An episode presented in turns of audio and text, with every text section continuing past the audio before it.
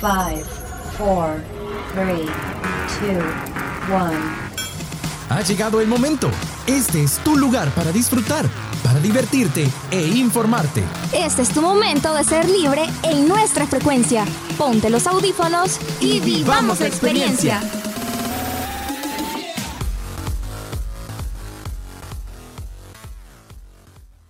Hola, hola, muy buenos días a todos nuestros estimados oyentes. Yo soy su siempre ocurrente locutora Iris Zabaleta y este día nos encontramos en una nueva emisión de su programa Frecuencia Libre. Para ir comenzando, rompamos un poco el hielo y comentame, Miguel, que justamente hoy me está acompañando Miguel Hernández. Coméntame, Miguel, ¿cómo estás? ¿Qué tal has pasado esta semana? Pues bien, bien, Iris. Mira, súper feliz de estar aquí acompañándote y estar aquí conduciendo este hermoso programa. Bienvenidos, Radio Escuchas, a Frecuencia Libre. El día de hoy traemos un programa muy, muy cargado, muy interesante. Y bueno, respondiendo a tu pregunta, Iris, yo le he pasado bastante bien, con tareas, haciendo unas cositas ahí en la casa, pero en general bien. ¿Y vos? ¿Qué tal? Pues nada, súper rico, me lo he pasado súper chivo estos días, aunque ha hecho bastante calor estos días. Ah, sí. Eso ha sido lo duro de esta semana, sí, definitivamente. Definitivamente. Y mira, pensá vos cómo está el oriente del país, que ahí es históricamente muchísimo más caluroso que aquí. Ahorita sí que no les envidio nada a los migueleños, o sea, te juro que no. De verdad, o sea, wow vivir ahí en San Miguel, mis respetos, porque yo no sé cómo aguantarían. Yo no aguanto el calor en mi casa. No, me imagino. Sí. definitivamente ahorita los ventiladores del Salvador le están dando todo. Así es, los ventiladores están sacando todo el orgullo patrio que tenemos aquí adentro. Bueno, Miguel. Bueno, me encanta que estemos aquí y pues, ¿qué te parece si pasamos ya a nuestra primera sección? Mira, súper, me parece. Eh, iniciamos con un tema que a mí me gusta bastante, que es la música. Mm. Empezamos con amplificados y nos traen un tema súper, súper interesante. ¿Vos sabías acerca de Frank Sinatra, Iris. Yo he escuchado, sí, cierto que es un músico famoso. Así es, pero mira, hay un aspecto de su vida que no muchos conocen y el día de hoy nos lo van a traer los chicos de Amplificados. Eso, bueno, entonces veamos qué nos traen los chicos de Amplificados.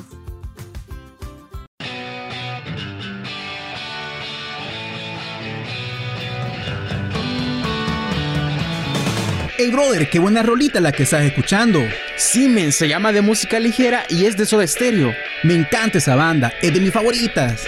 En amplificados la escuché y me encantó. Hey, esa es una sección de frecuencia libre, ¿verdad? Sí, vos, es una sección para los amantes de la música. Hey, hola, hola, bienvenidos queridos amigos, ¿cómo están? Este día tengo preparado para ustedes un nuevo segmento donde me acompañarás en un viaje en el tiempo. Hablaremos sobre el famoso cantante de jazz de los años 50 llamado Frank Sinatra. Profundizaremos un poco sobre la vida de este personaje y los sucios secretos que hay detrás de su fama. Mi nombre es Diego Andrade y acompáñame. Francis Albert Sinatra, conocido como Frank Sinatra, nació un 12 de diciembre del año 1915 y murió un 14 de mayo del año 1998. Fue un cantante y actor estadounidense que dejó a través de sus discos y actuaciones en vivo un legado en lo que respecta a la interpretación vocal masculina de la música. Sus grabaciones alcanzaron la lista musical 209 veces y es uno de los 33 artistas que ostenta tres estrellas en el Paseo de la Fama de Hollywood. Técnicamente se caracterizó por su cuidada precisión en el fraseo y su dominio de la respiración. El rango de su voz estaba próximo al de bajo barítono Además, era oído absoluto, al igual que Mozart, Michael Jackson y Freddie Mercury. Con decir oído absoluto me refiero a la habilidad que tienen estos grandes artistas para identificar una nota por su nombre sin la ayuda de una nota referencial y también de producir exactamente una nota solicitada sin ninguna referencia. Esta capacidad está relacionada con la memoria auditiva y en otras palabras tiene un oído y una voz perfecta. En cuanto a su categoría artística, Frank estaba en el género pop tradicional, jazz, swing y jazz vocal. Estos géneros radican en una capacidad interpretativa para transmitir las emociones y sentimientos implícitos en las letras de las canciones. Una de ellas es el amor. Pero no todo fue color de rosa. Frank se crió entre mafiosos, como muchos otros adolescentes hijo de inmigrantes italianos que vivieron a principios del siglo XX en un barrio obrero de Estados Unidos, en su caso en Hoboken, Nueva Jersey. Frank simpatizaba con esos compatriotas, que habían sido capaces de prosperar y hacer respetar en una sociedad que lo rechazaba. Sinatra se relacionó con mafiosos gran parte de su vida, desde su juventud, cuando era un chico muy inocente aficionado a meterse en líos, hasta los años 60, cuando la mayoría de los locales que actuaba pertenecían al crimen organizado. Como dijo en sus memorias a su socio Jerry Lees, en la década de los 40 y 50, antes de la mafia perdiera el control sobre Las Vegas, era literalmente imposible para un artista no tratar con ellos. Pero aquí nos preguntamos, ¿desconocía el cantante las actividades ilegales de sus amigos o estaba enterado de todo y aprovechó de ello? Algunas biografías del artista sugieren que estuvo estrechamente vinculado a la mafia desde el principio de su carrera, en los años 1930. Sin embargo, las primeras especulaciones surgieron en 1942. En esa época trabajaba como vocalista en la orquesta de Tommy Dorsey, una de las grandes bandas exitosas del momento. Dorsey era un músico de jazz que había ayudado mucho a su público a progresar como cantante. Consciente de su creciente popularidad, Frank decidió que era el momento de emprender el camino en solitario. El problema era que todavía le quedaban varios años de contrato. Cuando le comunicó su decisión a Dorsey, este se sintió traicionado. Lo amenazó con demandarlo y hacer valer una cláusula que le garantizaba una tercera parte de sus beneficios futuros en régimen vitalicio. Sin embargo, acabaron llegando a un acuerdo, pero ¿cómo fue posible que alguien inflexible como Dorsey accediera a liberar su protegido sin casi oponerle resistencia.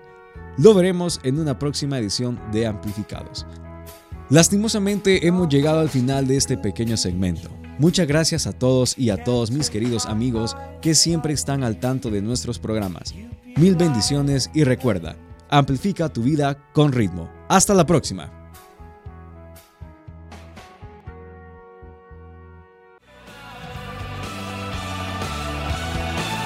Esta fue tu sección Amplificados, la sección para los amantes de la música. Nos escuchamos en la próxima por Frecuencia Libre.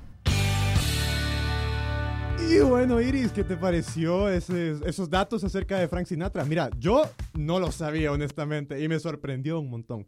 No, claro. Yo, yo siempre he visto la música como algo tan puro, tan bonito, que a veces se me olvida que al fin de cuentas estamos en una sociedad que se ve influenciada por, por todas estas cosas y bueno, la plata mueve el mundo definitivamente. Así es, mira, la verdad, ese es un aspecto muy clave que acabas de mencionar, que es que la música es una industria. La música mueve mucho dinero y por lo tanto hay, digamos, gente, grupos que se ven beneficiados, por así decirlo, con el tema del dinero y que juegan con todo esto. Y pues bueno, hay un mundo bastante oculto en esa industria, sin duda. Y antes, cuando los mafiosos estaban libres por su casa, todavía mucho, Mucho más, más, severa la situación, sí. así es. Definitivamente, me parece súper interesante ya que lo mencionas y sí, la música, igual que las telecomunicaciones y muchos otros ámbitos de la vida social, son un negocio, le guste a la gente o no. Así es. Pero bueno, Iris, ¿qué te parece si pasamos al próximo? Claro que sí, se viene nada más y nada menos que Pan y Circo. Y contame, Iris, vos sabés de qué nos va a traer hoy Mariano. Fíjate que es, es algo que realmente tiene a la gente ahorita súper atenta. Creo que la gente está como que, Ajá. ¿qué está pasando con eso? Y es acerca de la reestructuración de los municipios. Porque la gente, o sea, me imagino que tienen esa duda como, hey, nosotros vamos a desaparecer, y como nuestros nombres van a seguir, ¿qué va a pasar con todo esto? Y las direcciones, no sé. O sea, es un tema que realmente ahorita está en auge. Tenés razón, mira, yo había escuchado de ese tema, pero no lo he escuchado mucho, así que démosle. Démosle que Mariano nos amplíe la información. Vamos con Pan y Circo.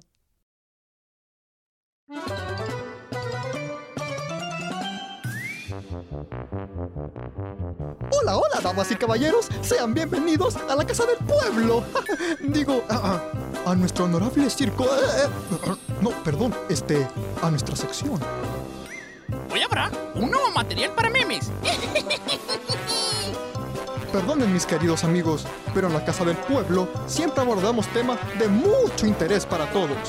Porque el pueblo así lo quiere.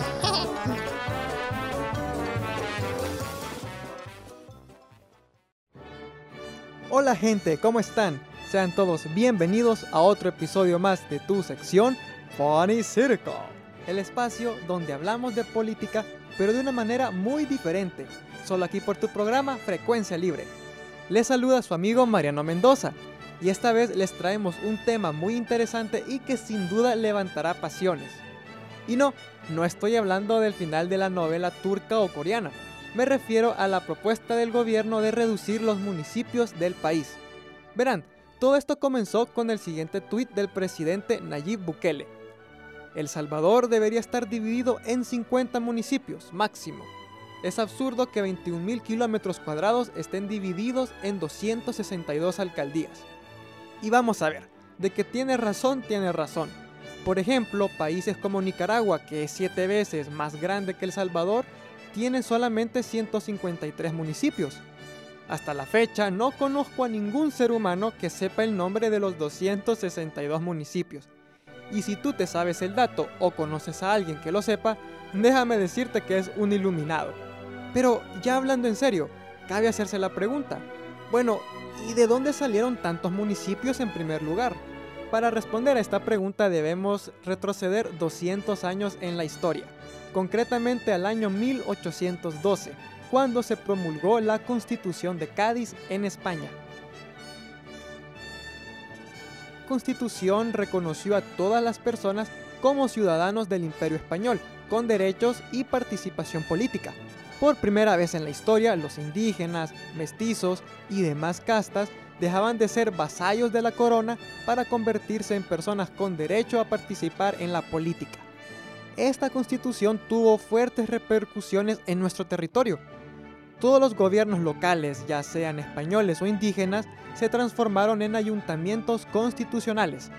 Prácticamente los ayuntamientos se transformaron en plataformas donde los indígenas, mestizos, ladinos y demás realizaban sus demandas y propuestas políticas. Tiempo después los ayuntamientos pasarían a llamarse municipios y jugaron realmente un rol fundamental en la política, durante la primera mitad del siglo XIX, los municipios contaban con mucha autonomía. Se encargaban de la gestión económica, política y la administración de justicia interna. Tener un municipio era fundamental para tener voz y voto en las decisiones políticas, y el requisito era tener mínimo mil habitantes. Es por la importancia que tenían los municipios y por la facilidad de crearlos que entre 1810 a 1821 surgieron un montón de estas entidades territoriales. No sería hasta finales del siglo XIX que las municipalidades comenzarían a perder autonomía en detrimento del gobierno central. Pero fíjate que te cuento que todo esto cambiaría en el año de 1986, cuando crearon el Código Municipal, que establecía normas más estrictas para la creación de municipios. Entre los requisitos está tener un centro de población no menor de 20.000 habitantes y que el municipio fuera capaz de atender los gastos de gobierno y de administración. Claro, ahora los tiempos han cambiado y tener tantos municipios ya no es eficiente a largo plazo. Para empezar, de los 262 municipios, solo 83 cumplen con el requisito de tener un centro urbano de 20.000 habitantes. Y eso es decir mucho porque hay municipios que rondan entre los 1.000 y 5.000 habitantes. Además, como señalan varios analistas, muchas municipalidades no pueden cubrir sus gastos. Y como dice el gobierno central, tener menos alcaldías supondría un ahorro significativo para el Estado y habría un control más efectivo sobre los fondos que se les otorgan a los municipios, evitando posibles casos de corrupción. Así que, como vemos, buena parte de los municipios no cumplen con el código municipal, aunque cabe aclarar que esto de la reducción de municipios no es algo nuevo, se viene hablando desde hace varios años. Ahora bien, cabe hacerse la pregunta de cuáles podrían ser las posibles desventajas de una reducción de municipios. El problema es que ahora todo está en el aire. El gobierno no ha presentado una propuesta técnica de cómo sería el proceso. Lo ideal es que se establezcan diálogos con la sociedad civil y con los alcaldes para llegar a acuerdos.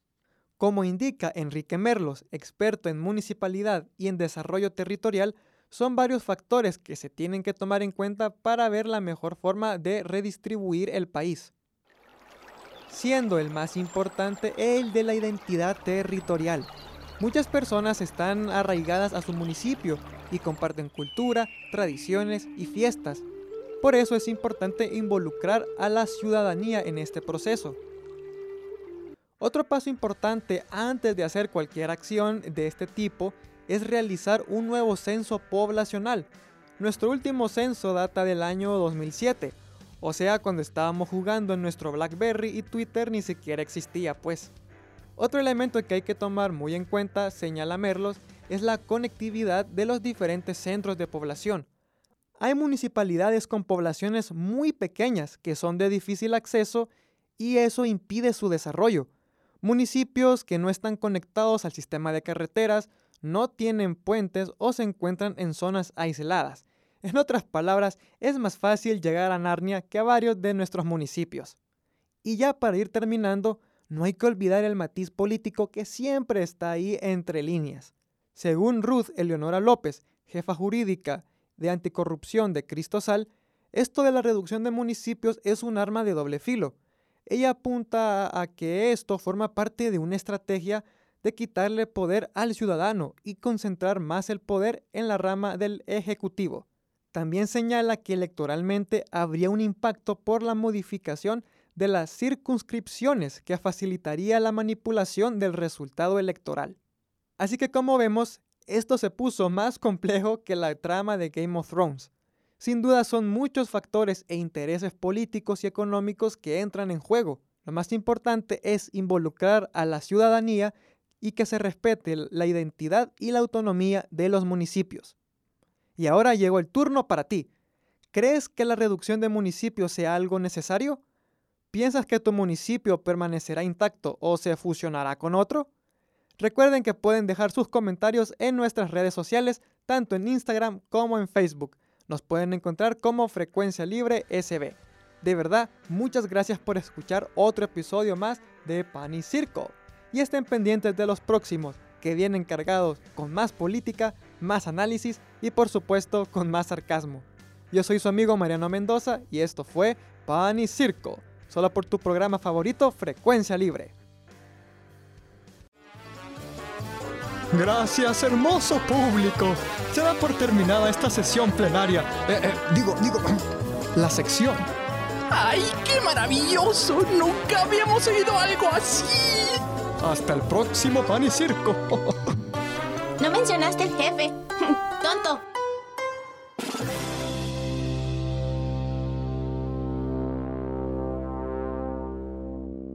Bueno, Iris, mira, ¿qué te pareció el programa? Muchísimas gracias, Mariano. A mí me gustó bastante porque es un tema que está preocupándole a mucha gente hoy en día. Claro que sí, el tema de cómo van a ser ahora las direcciones, si sus municipios van a desaparecer. De pronto la gente se pregunta, o sea, ¿cómo va a ser esto? ¿Cómo va a funcionar? Eh, y me encanta porque, como siempre, el buen Mariano Mendoza nos ha brindado como ambas perspectivas, ¿verdad? Porque está el lado positivo y también está la parte negativa. Están las cosas que uno dice, mmm, qué interesante. Sí, mira, y a mí me gustó muchísimo la parte de la reseña histórica, esa pequeña historia que nos dio Mariano de cómo es que nacen los municipios, porque yo no la conocía y me pareció súper interesante saber cómo funcionaban antes las cosas. Y sí, porque ahorita legalmente hay muchos, imagínate, hay muchos municipios que ni siquiera cumplen con los requisitos para ser municipios. Así es, y eso nos da la explicación de por qué hay tantos municipios hoy en día. Definitivamente, ¿y sabes qué creo que deberíamos hacer? Decime. Deberíamos hacer un concurso, o sea, de plano porque yo quisiera saber si hay alguien que de verdad se sepa todos los municipios de El Salvador. De plano, yo te apoyo. Hay que hacer un concurso entre todos nuestros radioescuchas para ver quién se puede todos los municipios de El Salvador. el ganador se lleva un premio. Pero ¿sabes qué? ¿Qué? Que los días de memoria. Va. Departamento y municipios. Perfecto, me parece. bueno, entonces sigan escuchando nuestros programas para enterarse próximamente de quiénes serán los ganadores. bueno, pues Miguel, ¿y qué te parece si con este mismo feeling pasamos ya a nuestra siguiente y última sección de este programa? Se trata nada más y nada menos que de XD, que nos trae un término interesante que la verdad yo no había escuchado nunca. Se trata de los esposos del trabajo. Ah, fíjate que yo tampoco las había escuchado nunca, la verdad, pero mira, démosle paso a la sección para que nos expliquen qué es eso. Dale, vamos con XD. XD. En esta sección no vale el aburrimiento. Importan las ganas de volar tu imaginación. Estamos a punto de entrar al mundo del extremo. Contigo superaremos cualquier barrera. Ven con nosotros a la dimensión extrema.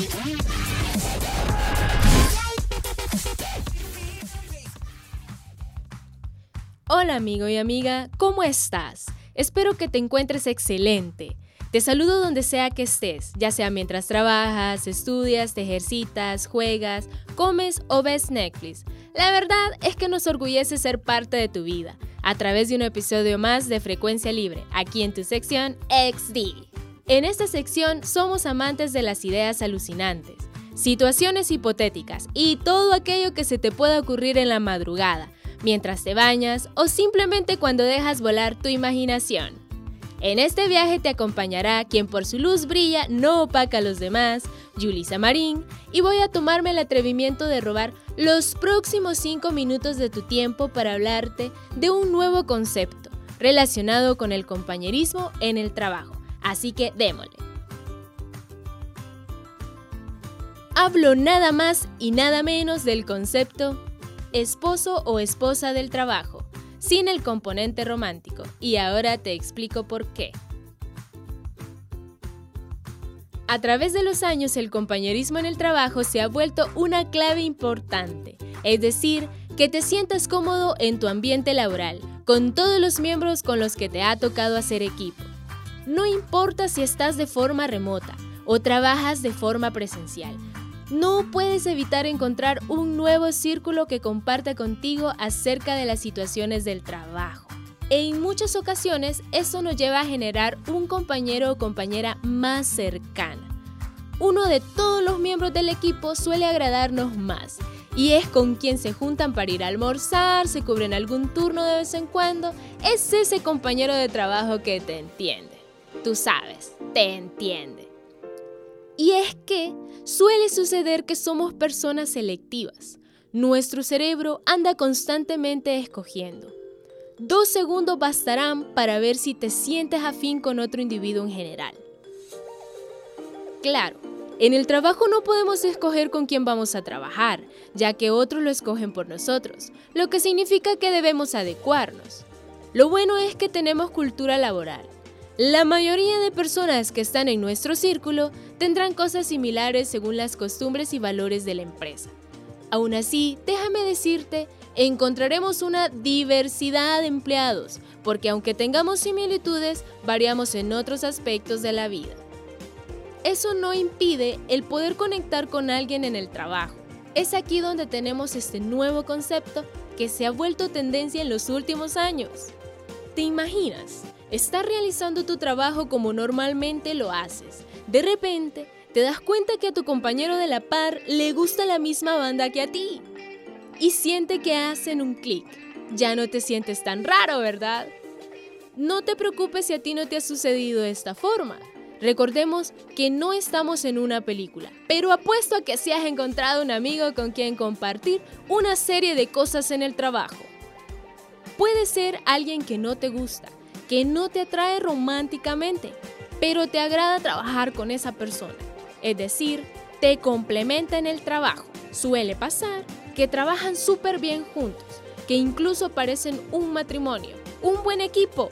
Ahora bien, cabe preguntarnos cómo se forma este tipo de compañerismo. Bueno, quizás tenemos una idea inicial como escuchábamos anteriormente, pero hacernos esta pregunta sería como preguntarnos cómo terminamos siendo mejores amigos tú y yo. Y es que simplemente sucedió. Para eso, te daré algunos ejemplos de esposos del trabajo.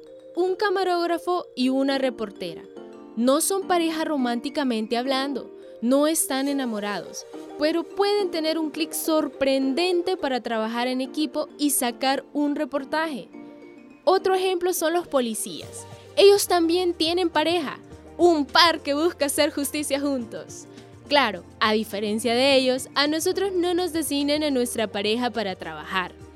Incluso, quizás afuera no tengan mucho en común, pero dentro del contexto del trabajo les sobran las ideas para poner en práctica juntos. Ahora bien, tengamos en mente algunos datos estadísticos sobre algunos sitios de asesoramiento sobre temas laborales como lo es Bow.com y este dice que en el año 2010, el 30% de los participantes en un estudio manifestaron tener esta amistad platónica especial y que para el 2013 el número aumentó a un 44%. Imagínate ahora que estamos en el 2023.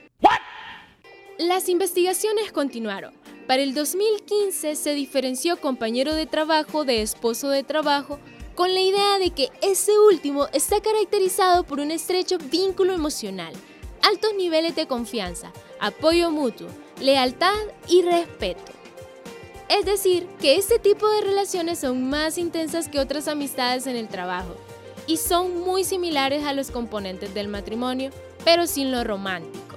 Se hace énfasis en este último porque por especial no quiere decir que sean pareja o tengan una relación amorosa sino que son personas que trabajan muy bien juntos, que parecen una pareja, ya que se ayudan mutuamente, tienen metas laborales e intereses en común dentro del trabajo, pero a la vez compiten entre sí, claro, de forma respetuosa.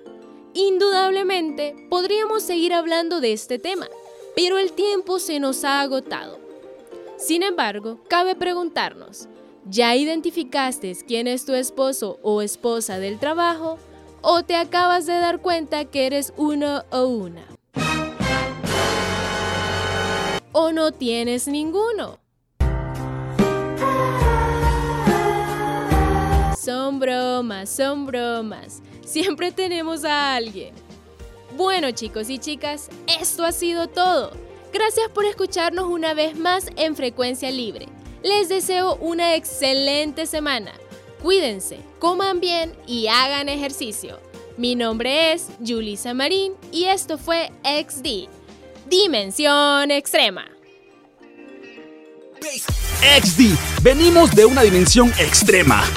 Volveremos en nuestro próximo programa.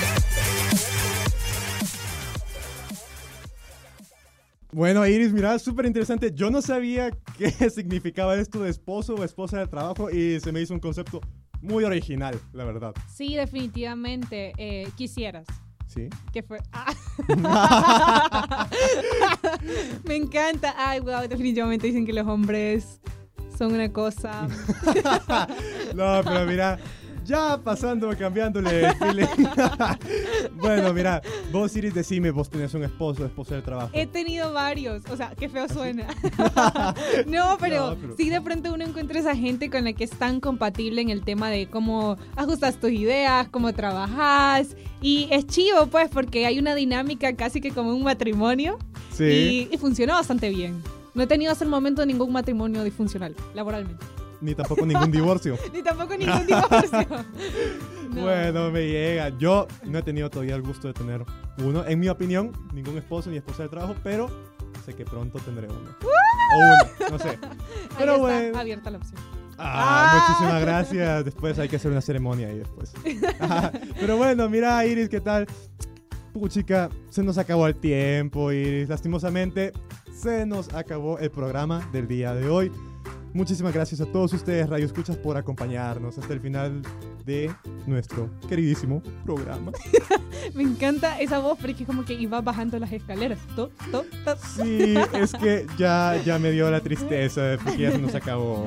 Bueno, pues, eh, bueno, igualmente les agradecemos a nuestros Radio Escuchas. Hemos disfrutado muchísimo este día y la verdad es que bueno, no se preocupen que se vienen más programas para la próxima semana. Nos despedimos. Esto fue Frecuencia Libre. Yo soy su siempre ocurrente presentadora, Iris Zabaleta, y nos vemos a la próxima.